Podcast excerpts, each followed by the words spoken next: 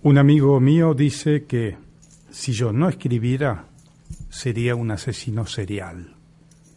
Daniel Dalmaroni.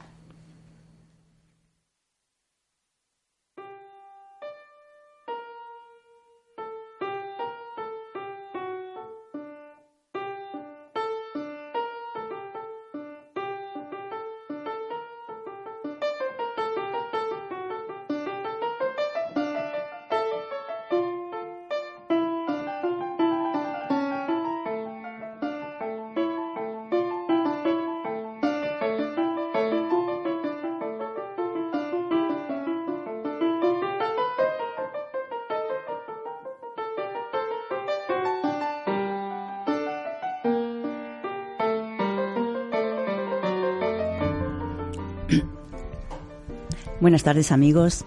Estamos aquí otra vez en los estudios de clavesdelsur.com para seguir hablando de teatro como todos los miércoles a las 5 de la tarde. Estoy con Gustavo Volpin. ¿Qué tal, Gustavo? Hola, Ángeles. ¿Cómo y estás? Bien, saludamos a Jorge en el control de sonido. Hola. Nada, aquí lanzados nuevamente a la aventura. ¿Por qué nos gusta tanto esto, Gustavo? Y porque cuando uno ama lo que hace o te apasiona, es creo que no hay mejor alimento, ¿no? Para sostener una actividad. Eh, creo, yo creo que es eso. no le demos mucha vuelta porque sí, no, no, tiene, no tiene muchas explicaciones. Claro, no, no, y aparte porque bueno, estamos, es una cuestión que tiene que ver con la vida, con la creatividad, con crecer, viste, a nosotros eso nos es eh, necesario, ¿no? Bueno, y al hacer un programa lo que pasa también es que empiezas a buscar y buceas, buceas en muchos campos, descubres a muchas personas, sí. descubres muchas vidas, sí. obras, uh -huh. eh, enriquece muchísimo esto y entonces te da con muchísimas ganas de compartirlo, ¿no? Sí, claro. Transmitirlo a otros. Claro. Acá, claro. a nuestros amigos que, que, que, están locos como nosotros por el teatro. Cuéntame, ¿cómo van los talleres? Bien, bien. Yo cada vez que eh, fíjate, fíjate cómo funcionan las cosas. Vos me preguntabas recién por qué a uno, a le gusta esto. Porque el teatro le permite que la cabeza vuele con libertad. Uh -huh. Y la libertad significa no hacer cualquier cosa, sino tener una capacidad de poder hacer cualquier cosa y también poder adaptarse. Que eso es lo que yo trato de, de, de entender, que la, cre la, creatividad va por ese lado. Claro. Una actriz o un actor tiene que tener un cuerpo que puede ser capaz de, de cualquier cosa, pero uno elige siempre por dónde ir. Por lo tanto, no hacemos todo lo que queremos, hacemos lo que elegimos hacer. Y, el, y ser una actriz o un actor es elegir, aprender a elegir en el momento de una improvisación que es lo más adecuado para el juego que se está dando en ese momento, adecuado o, o divertido o profundo, depende por dónde vaya el juego de, del teatro, ¿no? Claro. Uh -huh. Y bueno, yo lo que estaba pensando, mira, me, hace una semana que me viene dando vueltas en la cabeza una uh -huh. frase que nos dijo Mauricio Cartún cuando uh -huh. estuvo en nuestro programa, que le hicimos una entrevista, que él decía que el teatro es letra y música. sí, qué bonito ¿no? es eso. Que la letra es aquello que dice y la música es el cómo. ¿Cómo lo dice? Cómo se dice, ¿no? Mm. Y yo creo que eso también me, me rige en, en, el espacio teatral, porque en el principio de, de, de, los tiempos teatrales, cuando una persona llega al taller, bueno, lo primero que tiene que hacer es poder pararse, sentarse y hablar, hablar, soltarse, buscar, crear de a poco. Vos la semana pasada siempre, o siempre me preguntás cuál es la diferencia entre avanzados y iniciales, ¿no? De repente el taller inicial, qué sé yo, lo que yo hago al principio es tratar de darles a la gente ejercicios básicos. Claro. Eh, bueno, ¿no? esa era mi pregunta, ¿no? ¿En qué se diferencia un poco técnicamente hablando? Claro, y los ejercicios básicos tienen que ver con respirar en escena, pensar en escena, eh, plantearse improvisaciones simples, como diría el maestro Carlos Gandolfo, ¿no? Mm. Escenas simples. ¿Qué es una escena simple? Es una escena donde vos no te planteas cargas emocionales fuertes, ni composición de personajes, ni estados como una borrachera, cosa que eso va a llegar con el tiempo, sino que lo primero que uno tiene que hacer es, bueno, decir, bueno, ¿qué hacemos? Una improvisación donde somos dos hermanos que nos ponemos de acuerdo por pagar el alquiler del departamento. Somos, es una reunión de consorcio. Bueno, son improvisaciones que quizá para el que está en teatro salvo sí, que le sepamos dar una vuelta de rosca creativa, pueden llegar a ser, bueno, uh, esto es hice, qué sé yo. Pero para el que empieza es un desafío empezar a pensarse haciendo eso en un espacio que no es la realidad, no es la vida real. A imaginarse algo real en, en, una situación irreal. Claro. claro. Y después ver cómo salirse, mm. cómo jugar, claro. cómo romper con la lógica real para construir algo creativo, distinto, de acuerdo a lo que creatividad o, diferencia implica en cada una de las personas que, Y en este taller de, inicia, iniciados, em, ellos te, traen propuestas de cosas que les gustaría hacer o, eh, que se les ocurre, ¿no? Porque estás hablando de la creatividad, bueno, a algunas personas les va a costar más y a otras pues menos, eso, abrirse y proponer. Mira, es una buena pregunta porque yo siempre mm, me, me, pregunto por qué la gente a veces no propone cosas. tú, lo, tú, lo, potencias, eso por lo menos intentas que el otro se abra. Y hay, por ejemplo, el otro día me llama por teléfono una alumna del grupo de los jueves que va de 19 a 21 y 30 horas y me pregunta, ¿puedo hacer tal cosa en una, en una escena que estamos trabajando? Entonces le, lo charlamos, nos pusimos a charlar, ¿qué querés, cómo, qué sé yo? Probalo, le digo hablarlo con tu compañero de cine y vamos a probarlo a ver a ver cómo resulta, ¿no? Porque también lo que te, lo que lo que yo trato de transmitir es que lo que significa ensayo y error. Claro. O sea, poder seleccionar lo que es bueno para ser mostrado no es lo mismo que lo que me causa gracia. A veces puede causarme gracia y ser bueno para ser mostrado y a veces no. A veces es un código interno del grupo que si uno lo expone eh, ante un espectador que no conoce del tema puede quedar, puede funcionar o puede no funcionar. Pero el tema siempre es no inhibir, no reprimir, al contrario, favorecer la posibilidad de que esta persona me diga, che, quiero hacer esto y probarlo. Y probarlo. Y el primer lugar de, digamos, terreno de prueba es el espacio interno del taller con los compañeros. Eh, y tratar de ver eso como qué pasaría si yo lo viera como si fuera un espectáculo, ¿no? Como una obra que voy a ver y no como un compañero que está del cual yo conozco su proceso y sé que está creciendo, porque a veces el crecimiento individual que es tan importante en el espacio de taller puede no ser valorado como espectáculo a la hora de presentarlo ante un público que no está dentro de nuestro espacio de taller, ¿no? Que es un público externo al al proceso de un grupo. Claro, que no ha seguido toda la trayectoria de, un año, por ejemplo, ¿no? Exacto. Y siempre yo busco que lo que muestren sea algo que de alguna manera impresione, ¿no? O sea mm, algo no esperado en lo posible. Y si es esperable, bueno, que sea algo esperado y bien construido que tenga, cuando digo bien construido me refiero a que tenga una base, que tenga solidez, que la persona cuando en el momento de presentarse en escena pueda mínimamente direccionar su cuerpo, ¿no? expresividad. Sí, y haber, y haber conseguido vencer los rechazos, ¿no? que al principio son, son muchos y fuertes. Sí, las resistencias. Los prejuicios. También. Por ejemplo, una persona que, que va a un grupo de avanzados muchas veces eh, se supone que ha vencido esos prejuicios iniciales y de repente se trabajan con inhibiciones un poquito más profundas de golpe, ¿no? Eh, que tienen que ver ya con conceptos de pensamientos de cómo uno ve la vida. Y a veces eh, como uno ve la vida implica que si haces un personaje que piensa distinto a vos, decir, bueno, ¿cómo hago para entrar en este personaje? y que yo entienda que es un acto creativo que no implica que pierda de ninguna manera mis convicciones. no, claro que no. El teatro, claro, el teatro te propone plasticidad. Eh, te propone una plasticidad de mente, de, sentimientos, de cuerpo que... El teatro no te quita nada, te da. Te da. Y yo, creo, y yo creo que fortalece, porque si vos transitas un personaje que piensa diferente a vos, y bueno, tus convicciones se van a ver fortalecidas por, la, por el, eh, ¿cómo se dice? por el corroborarlas, por el no me sale la palabra, cuando una, confrontarlas. Confrontar. Confrontar el pensamiento opuesto al pensamiento propio, ¿no? El sentimiento opuesto al propio. Hace muchos años a mí me tocó hacer de un joven nazi en una película eh, que hacía Graciela Borges y yo nada que ver con lo nazi, sino, todo lo contrario. Y sin embargo, eh, bueno, ¿cómo, ¿qué significa ponerse en la piel de, no? Eh, pobre mariposa era la película, hace unos cuantos años.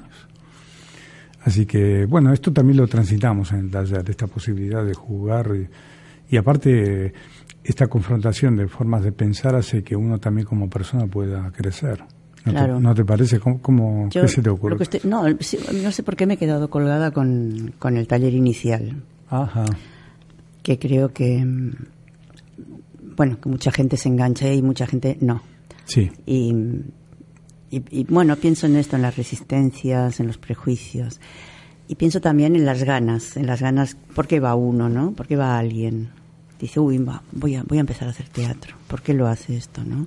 Y esta sería una pregunta que, bueno, es individual, cada, cada persona tiene su respuesta.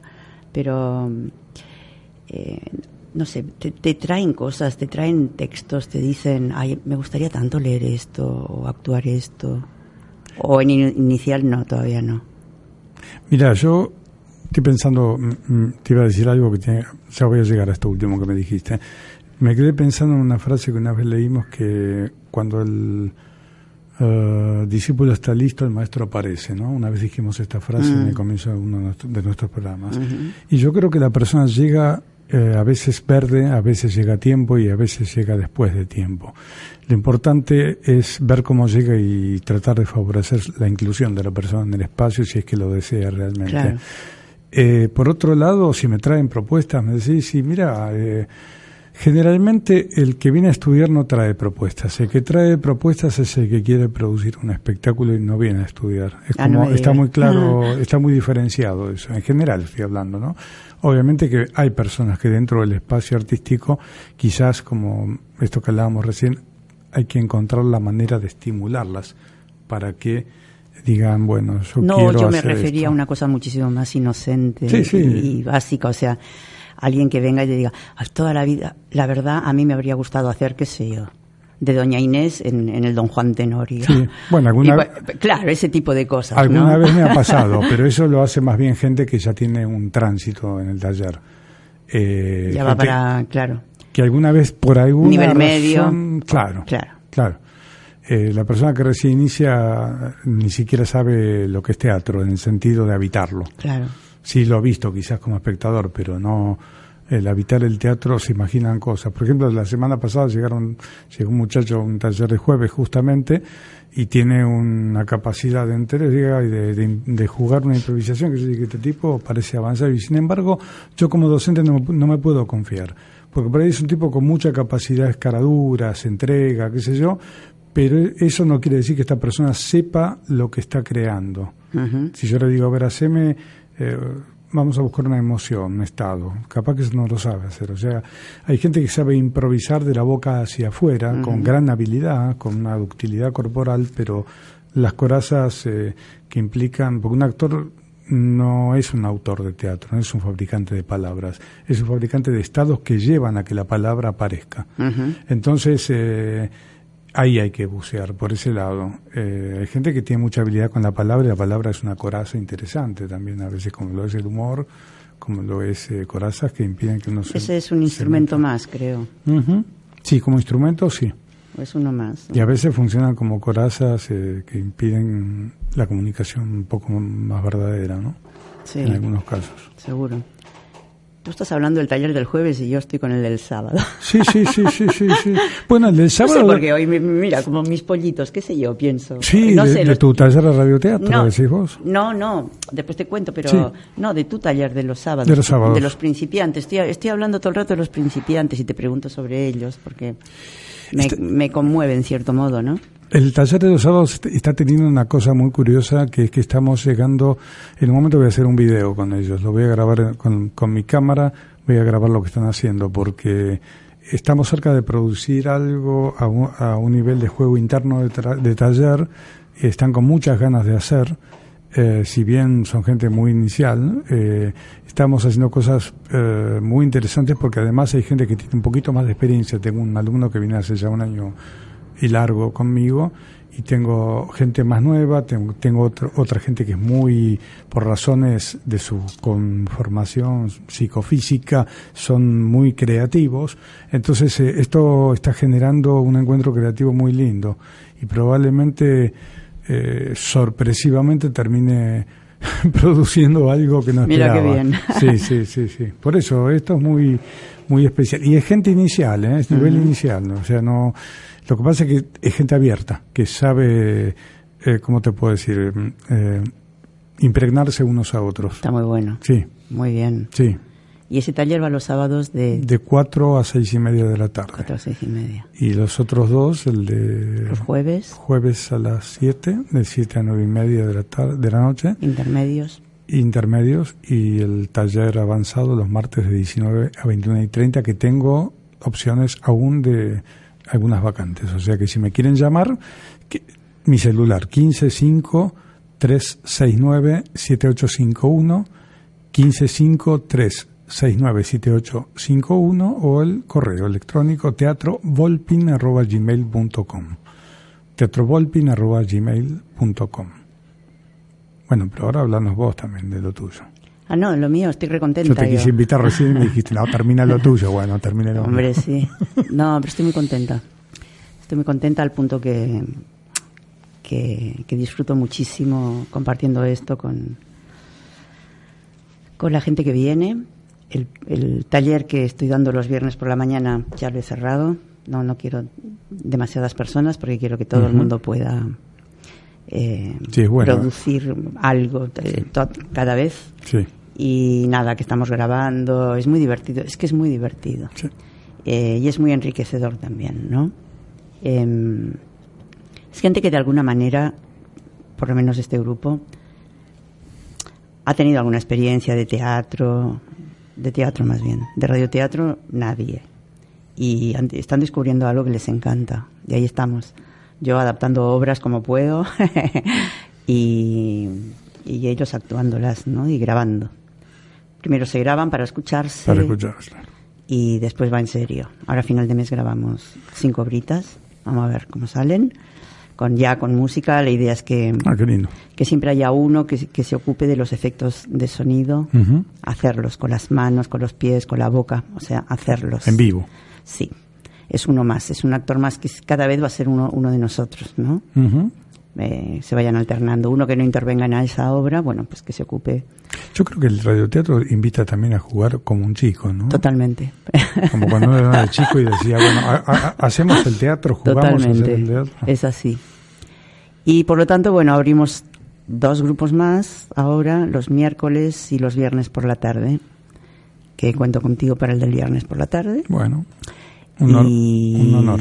No, va a ser muy divertido también. Así que bueno, Ojalá. La, mucho trabajo hacemos, somos exigentes aquí, hacemos mucho trabajo de respiración, sí, sí. relajación, proyección de voz, uh, manejo de los silencios y las pausas, la intensidad del timbre, todas esas cosas las trabajamos para una toma de conciencia de la propia voz, ¿no? Que viene a ser como las huellas digitales. Uh -huh. Nadie tiene Exacto. una voz igual que otra persona. Así es. Y eso es muy, eso es lo que enriquece después una transmisión, ¿no? Sí.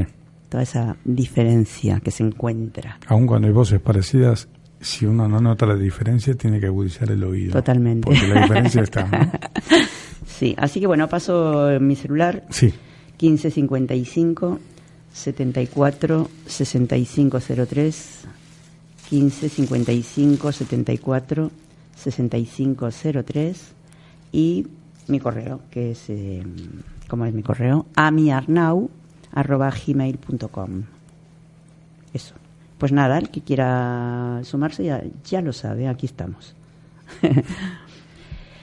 y hoy nos vamos a divertir mucho, bah, no sé si nos vamos a divertir mucho, pero quiero decir que vamos a, vamos a retomar algo que hicimos la semana pasada. Sí hicimos una lectura de un, un, trocito, un fragmento de una obra de Eduardo Roffner, del que hablaremos después un poquito, una obra que se llama Compañía, y que es lo que pasa entre una mujer y su marido y una tercera persona que surge eh, físicamente hacia la mitad de la obra, pero eh, intelectualmente surge enseguida. Porque, a, a partir de Osvaldo. Claro, a partir marido, del ¿no? marido, que resulta que conoce a una, a una mina en, en, el banco de un parque y bueno, nada, que empiezan a, a, a, charlar y a pasear tomados de la mano y la mujer, y se lo cuenta a su mujer.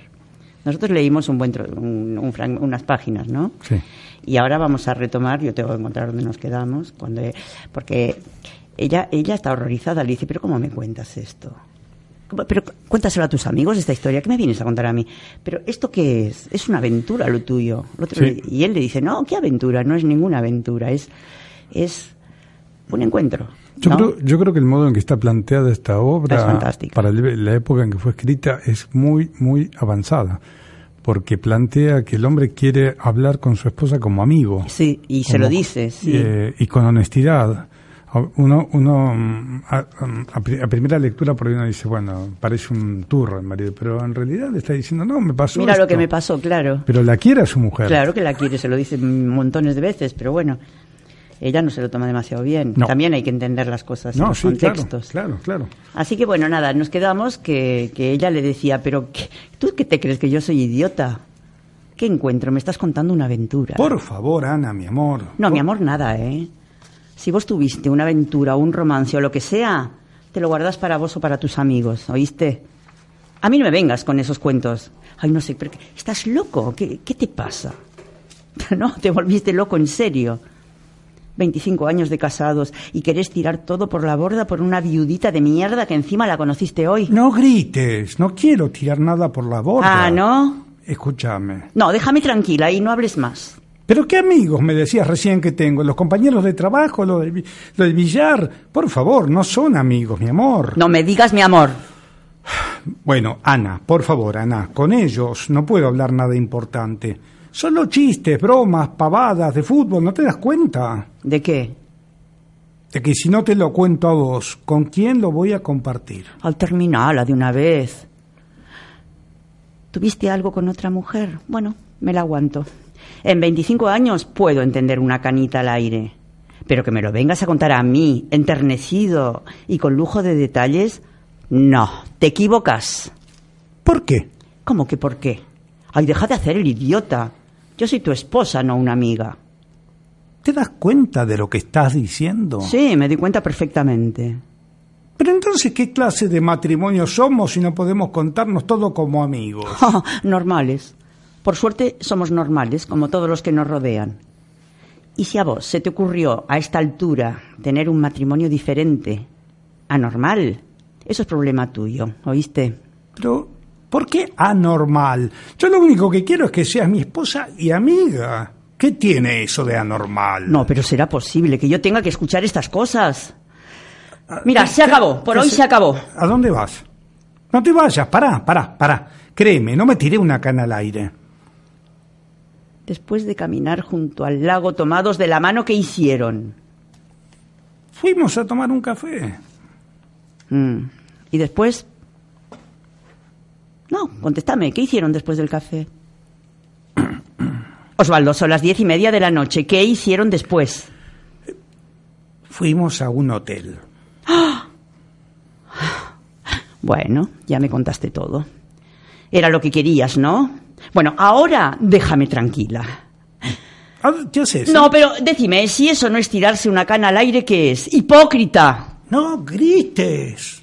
Se está escuchando todo afuera. Y a mí que me importa que escuchen. Así por lo menos no van a decir que soy una cornuda estúpida. Ana, por favor. Ay, me pasé la vida acompañándote, atendiéndote, rompiéndome el lomo al lado tuyo. ¿Para qué? ¿Para esto? no, señor. Y encima dice que no es una cana al aire. Ah. ¿Y entonces qué es, eh? Habla. A ver, ¿qué es? Yo quiero saber. Te dije. ¿Qué, qué me dijiste? Que fue un encuentro estábamos necesitados de compañía y bueno, eh, cariño y, nos lo dimos. ¿Te enamoraste? No, no sé. No, contéstame sí o no. Si te enamoraste, me lo decís y listo. ¿Para qué complicarla? Eh? Si no me quieres más, no hay nada que hacer. Sí te quiero, Ana. Pero ¿y entonces qué, qué, qué te falta conmigo? Nada me falta. No, pero algo debe pasar. ¿Tenés algún problema? No por ahí hay algo que no te animas a decirme. Em, ¿Yo te trato mal? ¿Hago o digo algunas cosas que no te gustan? Para nada. Bueno, y entonces... Osvaldo, otras mujeres se quejan de todo. Yo no. Yo soy feliz al lado tuyo. Estoy orgullosa de vos como marido y como padre. ¿Qué más? No sé, si, si fallé en algo, decime, decime lo que te parezca. Y te quiero mucho, Ana, no hay nada que se pueda decir, pero no sé, con esta mujer se me despertó algo que hace mucho que no sentía. Es una calentura, Osvaldo, por favor. No, no, no, no, es otra cosa. Todo me vibra, me emociona, me siento, no sé, vivir de una manera especial, ¿entendés? ¿No entendés lo que te quiero decir? ¿Qué haces? Nada, toma, toda tu ropa, acá te la tiro. La valija está en la baluera. Eh, pero, Ana, por favor. Se acabó. Ana. Se acabó, dije. Por favor, Ana. Por favor, nada. Yo puedo llegar a aguantarme una aventura, pero no que te enamores de otra mujer. Pero si no me enamoro. ¿Qué quieres que sea yo, tu muchacha? Que te cocine, lave, planche y después vos vas y, le das el amor a otra. No, señor. Te vas. No grites. Escúchame, por favor. Eso es lo único que importa a ti, que no hagas escándalo. Andate, que yo no te quiero ver más. Ana, yo no. No, te, vas, ¿no escuchas o qué? Pero por favor, te pido. Vamos a terminar así sin que podamos hablar nada. No tenemos nada más para hablar. Yo sí tengo. ¿Qué tenés? Quiero que me escuches. Hmm. A ver, habla, te escucho.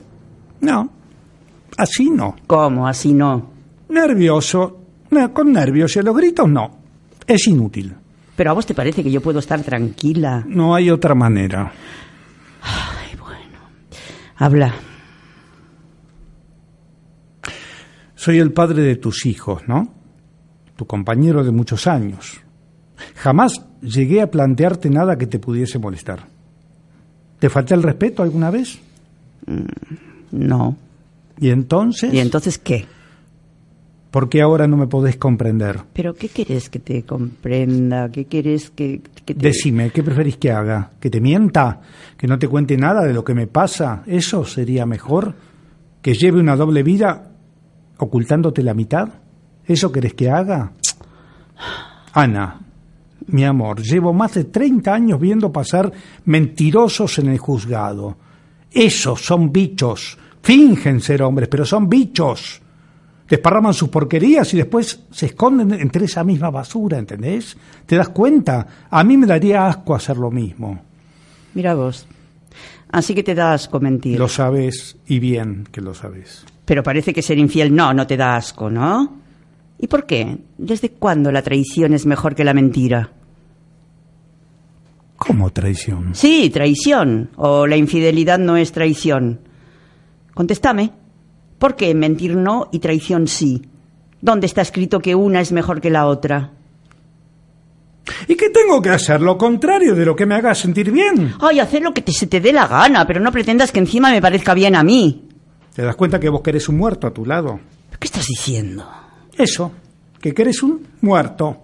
Tendría que matarme a mí mismo y ahí ser como vos querés para que me entiendas. Escúchame, muerto. Eh. ¿Qué pasaría si un día vengo yo y te cuento algo así? ¿Cómo algo así? Y, por ejemplo, que hace tres veranos, cuando me fui a Mar del Plata con mi hermana, una tarde fui al cine y estaba esperando que empezara la película, cuando al lado mío va y se sienta un tipo. Hombros anchos, ojos verdes, morocho con algunas canas, amable y sonriente. Y me empieza a dar charla. Después salimos y bueno, eh, te puedes imaginar lo demás. y ¿Y qué? Que no te pone mal. Un poco, sí. ¿Cómo un poco? ¿No te pasa nada al imaginar mi cuerpo con otro que no sea el tuyo? ¿No te importa saber que me acarició, me besó todo el cuerpo, hicimos el amor? ¿Es verdad? No. Te quiero mucho. ¿Vos querés que sigamos juntos? Entonces, ¿por qué no te olvidas de lo que me contaste? Porque lo quise compartir con vos. No, ¿sabes lo que me pareció en un momento? No. No que lo querías compartir, sino que la querías compartir. Lo único que faltaba era que me dijeses que querías vivir conmigo y con la otra. ¿Qué? ¿No decís nada?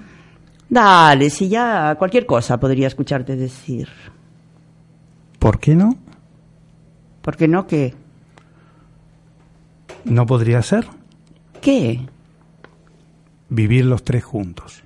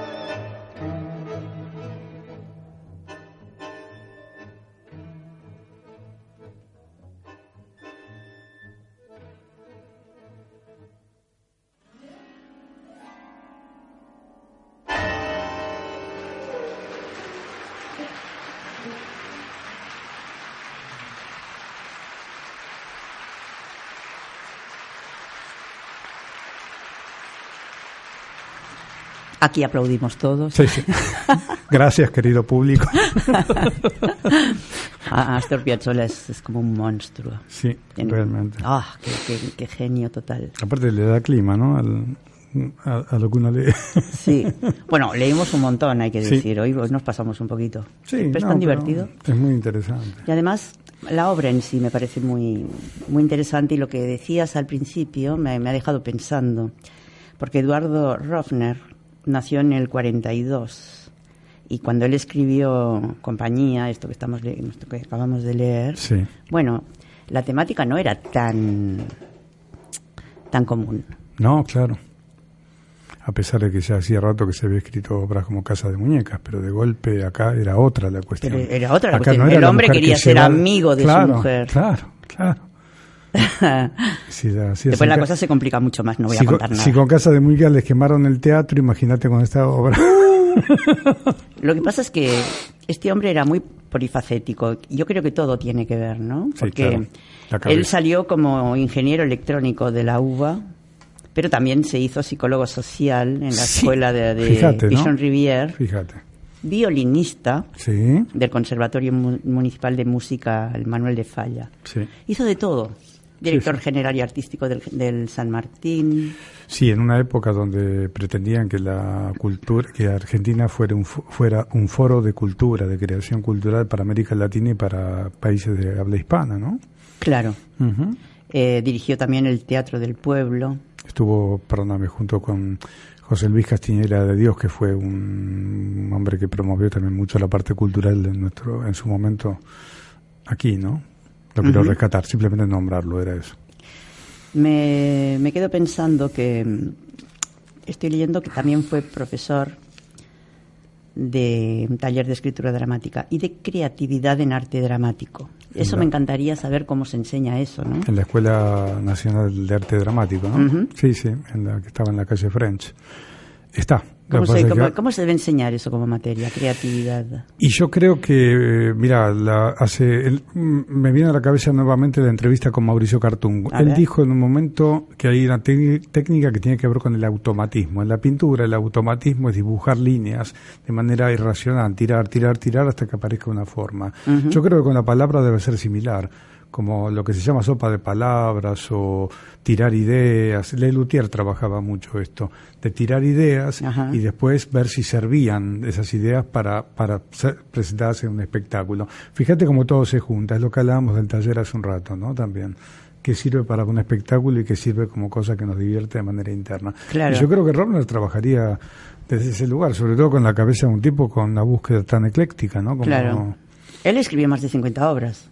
Mira, sí, claro. O sea, además eh, fueron representadas en, diferentes países, no se quedó la cosa solo aquí. Sí, no, desde la... Me parece que la más, la más más de él se llama Volvió una noche. Esa la estrenaron en Montevideo en el 93, en Uruguay. Mira. Y a partir de ahí, bueno, Cuba, México, Israel, Finlandia, Brasil, Paraguay, República Checa, Estados Unidos, y traducida, enormemente traducida. El, el la verdad que el argumento es muy original, la trama. Porque, no sé si es muy original, pero es muy atractiva en ese sentido. Él, empezó a escribirla, volvió una noche, cuando tenía una muy mala relación con su madre. Y su madre ya se había muerto hacía como 10 años, ¿eh? o sea. Pero tardó ocho años en poder escribirla porque a su madre él la culpaba de todo lo malo que le había pasado en la vida. Mira. la hizo responsable de todos los problemas. Cosa que ningún adolescente hace en la vida. pero este ya era grande. Este ya, ya había claro. pasado, claro, ya le había pasado la adolescencia, ¿no? Sí, claro, claro. Y un día se le ocurrió que a su madre le debía estar molestando que no la dejara descansar en paz. y entonces se dio cuenta de que de esta relación con los muertos podían hacer una obra. Qué interesante. Y salió y nació esa obra, donde la madre, él se pone de novio y la madre vuelve la madre está muerta, pero vuelve, a meterse porque no le gusta nada a esta chica, interviene un montón. O sea, hay una cosa de humor, eh, de humor macabro, ¿no? Porque él es un, digamos, el protagonista es un pedicuro y a él le gusta mucho tocar tangos y está a punto de casarse. Y, y él va todas las semanas al cementerio a, a charlar un poco con su mamá y le cuenta los éxitos en el hospital, porque a, ella le dice que es cirujano. claro. Y le dice un montón de cosas. Y bueno, y le cuenta de sus éxitos en, en las orquestas, porque su madre cree que es concertista de violín. Mira vos. Justamente que él era violinista, ¿no? Se supone, que, se supone que esta es una madre que no tiene poderes estando en el más allá, ¿no? Porque se supone que los fantasmas descubren todo. bueno, pero un día le cuenta a su madre que eh, dentro de unos días se va a casar. Y lo único que le dice de su novia es el nombre, Dolly. Bueno, cuando él vuelve a su casa, su madre lo está esperando. Ya volvió, salió de, volvió del reino de los muertos, quiere conocer a su nuera y a partir de ahí la cosa se complica muchísimo. Y hay unas situaciones de mucho enredo y muy ridículas que al finalmente son muy chistosas. A, mí me parece que esta me daría unas ganas de, verla. Pues sabes que estaba pensando cómo... Eh, se ha visto muchas veces eh, recursos de este tipo, de fantasmas, Shakespeare lo ha puesto, ¿no? Sí. Hamlet. Y yo digo, lo interesante, yo no sé si hay técnicas nuevas, lo que hay es una historia para contar, algo para decir, y, ahí aparece la creatividad. Te aparece el muerto, te aparece lo que necesitas, porque la vida y la muerte está todo el tiempo rondando en el teatro. Pero, claro. Y, y yo qué sé, Dolte también escribió una obra que se llama, creo que era eh, estás ahí o Dalmarone hizo la, obra esta de... Ah, Dalmarone tiene no, Dalmarone cuando te mueras del todo, ¿no? Claro. Que es una mujer muerta que le acaba de matar el marido. Y yo digo, eh, nadie inventó nada y sin embargo el tema es cómo lo contás, la música, ¿no? Lo que decía Cartoon, el tema de la música. Seguro. Interesante. Por eso puedo decir, esta obra quizás sea la obra. Me gustaría mucho verla porque porque no, es una, un fantasma como vestido de fantasma, no sé cómo decirte. Está la señora vestida como siempre, ¿no? De, calle, digamos. Sí, sí, sí, sí. Sí, es muy interesante esto. Y Robner tiene una obra chiquita, cortita, que se llama, en una pregunta, ¿una foto? Esa obra. ¡Oh, sí! Es, es tremenda esa, esa obra. Que le quieren sacar la foto al, nene, sí, sí. Y que el matrimonio se mata por a ver cómo se la sacan. Pero es perversa total esa obra. ¿eh? Sí, sí. Y aparte, fíjate que vos como le sacan el jugo una escena simple, sacarle una foto a un, A un bebé, sí. Habría, habría que. Tal vez tengamos que leer un día una escena. Porque yo, yo la tengo. Sí, me encanta. Bueno, pues traerla. La podemos traer. Sí, sí, sí. Tú ya sabes que yo siempre me presto a esto, ¿no? Dale, dale, dale. Y nombrabas a Dalmarani, Daniel. Daniel Dalmaroni. Un genio, otro genio. a mí me encanta que está lleno de genios este país. Sí, la verdad que sí. Aparte, Daniel Dalmaroni es una persona más o menos de mi edad, porque nació en 1961, yo soy del 60. Y son, a ver, son, es como una, eh, uno de estos hombres que juegan todo el tiempo entre lo político, lo social, la muerte, el humor corrosivo. De repente tiene como esta cosa de poner en escena situaciones como esta que te contaba recién, una obra que se llama Cuando te mueras del todo, que la mujer aparece acuchillada en escena, está con un cuchillo clavado y dice, oye, tengo un cuchillo clavado, ¿no? Y el marido está al lado y dice, pero como no te moriste, bueno, a partir de ahí se desarrolla una obra en la que la complicidad de la muerte de esta mujer con el marido la tienen la amante del tipo, los padres, el psicólogo. Uh, todo el mundo. Eh, es un muy crítico, ¿no? Sabes que él había, eh, eh, había estudiado con Ricardo Monti. Sí. Y que cuando, es, y cuando él publicó su primer tomo de obras, que él editó Corregidor, sí. Ricardo Monti le hizo el prólogo y le escribió: Descarnada y burlona, llena de humor cruel, la mirada de Daniel Dalmaroni nos conduce por los laberintos del parentesco, en un mundo de espejismos donde la verdad termina siendo indescifrable y matar una costumbre cotidiana. Bueno, y escribió más cosas, ¿no? Pero es verdad, en, en, todas sus obras están los asesinatos, están los parentescos. Sí, esto que hablábamos recién de... claro. claro. muera del todo, ¿no? Claro, pero... Está, está Mate un tipo también, que es un matrimonio cómplice de que el tipo está matando gente, ¿viste? Sí. Bueno, pero el Mate un tipo es también la mujer está como, como apañándolo. O sí, sea, entre apañándolo y con la cabeza. El tipo, el tipo tiene accesos de ira y entonces mata gente. Sí.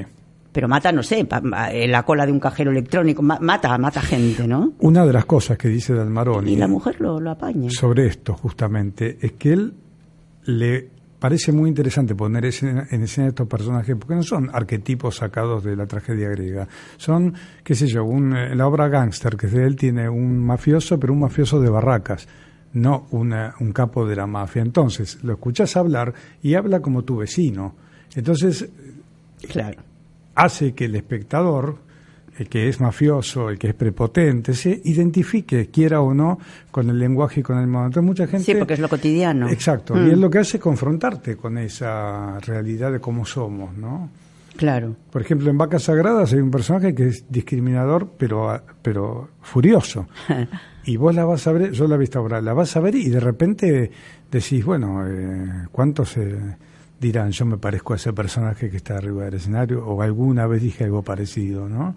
¿Cuántos se animarán a eso? ¿Y Burkina Faso la viste? No. Bueno, sabes que me muero de ganas.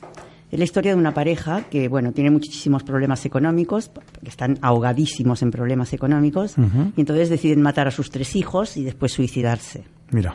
Pero. ¿Cuántas veces aparecen los diarios? Perdóname, ¿no?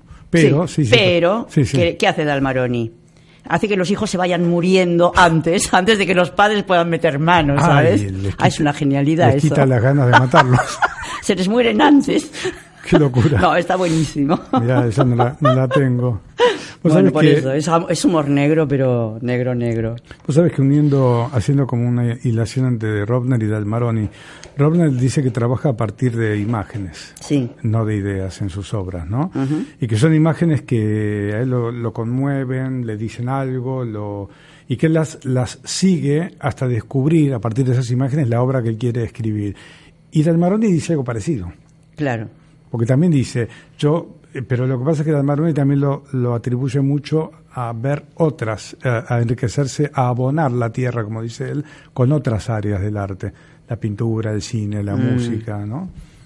Él dice que, que sus personajes tienen un saber idiota, mal aprendido. Uy, qué bueno. Representan lo peor de la cultura popular y urbana y lo exponen permanentemente con teorías. Eso dice él. Claro, dice que, que, que en realidad siempre se inspiró de hechos de su vida o de la vida de los demás, cosas que veía, ¿no? Y que le, que le disparaban el, tema para una obra, ¿no? Sí. Y mm, dice que ah, muchas obras surgen de lo que tiene alrededor y de las anécdotas que otra gente le cuenta. y dice, hay episodios que he incluido en alguna obra que tuve que alivianar para que parecieran verosímiles y funcionaran en la trama. Las situaciones originales que había vivido o visto eran increíbles. O sea que una vez más la realidad superó la ficción. Claro. Las tuvo que aliviar, ¿te das cuenta? Sí, sí, sí, sí, sí, Bueno, una vez se ve, por ejemplo, películas como Pulp Fiction, donde a una ah, chica le, clavan una aguja en el pecho para revivirla. Y a veces, y eso los médicos lo deben hacer en la vida. Lo que pasa es que uno lo ve decir, no me lo creo, pero no, sí. sí, en casos extremos estas cosas suceden, ¿no? Mira vos no sé quién hizo un análisis, eh, bueno, no sé quién quiere decir porque no, no venía firmado, pero estuve leyendo. Eh, hizo una comparación entre las diferentes obras de Dalmaroni y remarcaba los puntos comunes y las diferencias. Y me llamó muchísimo la atención los puntos comunes, las recurrencias, porque por ejemplo, en muchas de sus obras se repiten los roles y algunos de los nombres de los personajes. Y no solo los mismos personajes. Pero hay no sé cuántos Mario, hay cuatro Marios, tres Susanas. Hay dos matrimonios que son Ernesto y Marta y son eh, eh, son, distintos. No, y aparte se da en la vida eso, ¿no? Que los nombres se repiten. Eh, me parece que lo debe sacar también de, esa cuestión de cuántos no gente que se llaman como yo Gustavo sabrá en la vida cuántas María cuántos Víctor cuántos claro eso lo hace todavía más más familiar, ¿no? Me hace acordar un poco a 100 años de soledad, que era más complicado todavía, ¿no? Los Aureliano, buen día. y dice este estudio que incluso hay frases textuales que aparecen en más de una obra. Y esto me parece genial, que me ah. parece muy divertido. Como lugares comunes en, textuales, de texto. Bueno, hay una en particular que se repite en, otras, en más de una obra, que dice, lo tenía como atragantado, atravesado en la tráquea. Y en realidad esta frase, claro, te condensa el, dolor de los personajes por todo lo que no dicen, porque el problema en los personajes de las obras de Dalmarioni es que nadie dice. Todo el mundo habla, hablan muchísimo, pero nadie dice nada. Sí, sí. O mienten como... como sí, en, mate, un tipo, el tipo dice todo el tiempo mate a un tipo, y están tratando de resolver el crimen cuando en realidad bueno, ¿por qué lo mataste? Claro. no parece la, no parece la, interpelación, ¿no? Mm. Sí, está bueno eso, es verdad. Es verdad, no lo había pensado. Me, me, parece muy interesante. Tengo muchas ganas de. Porque no lo conozco yo, a, a, a. No he leído absolutamente nada de él. Quiero. Vos sabés que él, una de las cosas que hacen cuando un director va a tomar una de sus obras, o le va a dar una obra para dirigirla, él suele darles, por ejemplo, un libro sobre pintura, o, ¿Ah, o marcar algunas acotaciones pensando que tampoco lo puede hacer demasiado porque los directores, según Dalmaroni, van a pensar, encima que tengo que respetar el texto, tengo que trabajar con las imágenes y con las acotaciones que este tipo me da, pero él eh, por eso dice que se cuida de dar mucho, pero él dice que trabaja mucho con las imágenes de la pintura porque para él eh, la pintura influye mucho en cuanto a lo que es eh, las obras que él escribe. Dice que siempre tiene imágenes que tienen que ver con la pintura, más que la música incluso, ¿no? Ah, que la música también la, la, utiliza como un estímulo en su arte. Eh, es, muy lector, además, muy lector, muy, es cinéfilo, le gusta el cine. Es una persona que evidentemente, como decía, el que siempre tiene, nombro, mucha riqueza. a Carlos Gandalf, uno mm. tiene que enriquecerse de varias artes para, no solamente el teatro es lo único que existe en la vida. No, porque está entremezclado en, con todas las demás artes, en alguna forma, ¿no? Sí, sí, sí. Eh, siguiendo con Dalmaroni, en esta obra New York, yo la quiero leer absolutamente. Sí. Ahí el campo de batalla dice que es el lenguaje, las palabras. Las tres primeras palabras de esa obra son yo la violé. Y la trama es un hermano que abusó sexualmente de la hija del, otro, del, hermano. Sí. Y se lo quiere contar, pero el otro no lo quiere escuchar. Y su mujer tampoco. Nadie quiere escuchar esto. Sí, sí, esa obra creo que la leí, ahora me estoy acordando a medida que estaba diciendo. Eh, me, gustaría mucho. Y, y se, bueno, se prolonga la reunión familiar, bla, bla, bla, bla y de esto no se habla. Y la única que más o menos podría intentar eh, algo es la hija, pero no la escuchan tampoco. Claro. Esta hija también aparece como la única persona más o menos sana en otras obras. Igual que el psicólogo, hay, hay un psicólogo cada dos o tres obras, hay un psicólogo. Sí, sí, sí, mete el psicólogo, lo mete, en Mateo un tipo lo mete. lo mete y lo mata. Sí, mata a todos. No me acuerdo. Sí. No me acuerdo si lo mataba. Sí, lo mata. Eh, mata a la hija, mata a la mujer, mata a, la, mata, a todo el mundo. Sí, sí, y al psicólogo también. Sí, por eso la frase que dije hoy cuando empezamos el programa, ¿no? Si no hubiese sido escritor, sería un asesino serial. sí, es que es cierto. Y, pero lo que pasa es que el teatro te permite jugar la fantasía es que uno no elige jugar en la vida, ¿no? Claro. Esto es así, o sea, y mostrarlas y usarlas para reflexionar, qué sé yo.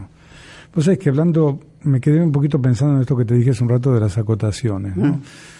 Eh, Dalmaroni cita que en una de las obras, que no recuerdo cuál es, aparte él no cita la obra, por eso no ni siquiera lo puedo leer en este momento, que eh, Tennessee Williams en una párrafo, en una parte de una de sus obras, dice, pone en una acotación en ese momento pasa una bandada de palomas por la ventana. Entonces Dalmaroni dice, no, el tipo no quiere que vos pongas palomas que pasen de verdad en el escenario, sino lo que pretende es inducir un clima en la escena con esa imagen. Entonces, por eso, el, volviendo a lo que te comentaba, de hacerles acotaciones o de, o de darle al director un libro de pintura, es como un estímulo para crear climas que orienten hacia determinado eh, clima, justamente eh, de acuerdo a su visión, que obviamente que no tiene por qué ser la visión del director. ¿no? Claro. Yo, la verdad, eh, como siempre, eh, disfruto tanto eh, buscando y, y, lo que encuentro me hace disfrutar muchísimo. Sí, ¿no? Este Dalmarón y yo ya me, anoto, porque no, puede ser. Tiene todos los premios del mundo, te puedes imaginar, si es un genio. Eh, bien reconocido. Fue muy, fue muy grato hablar una vez más. sí, la verdad que sí. Lo hemos pasado muy bien. Me ha pasado bien, lindo. La semana que viene lo seguiremos pasando bien. Sí, Sí, se me están ocurriendo a partir de lo de hoy alguna idea que después te voy a comentar. Vale. Listo. Abrazos y besos para todo el mundo y será hasta el miércoles que viene a las 5 de la tarde acá en Aire de Teatro en los estudios de clavesdelsur.com. Chao a todos.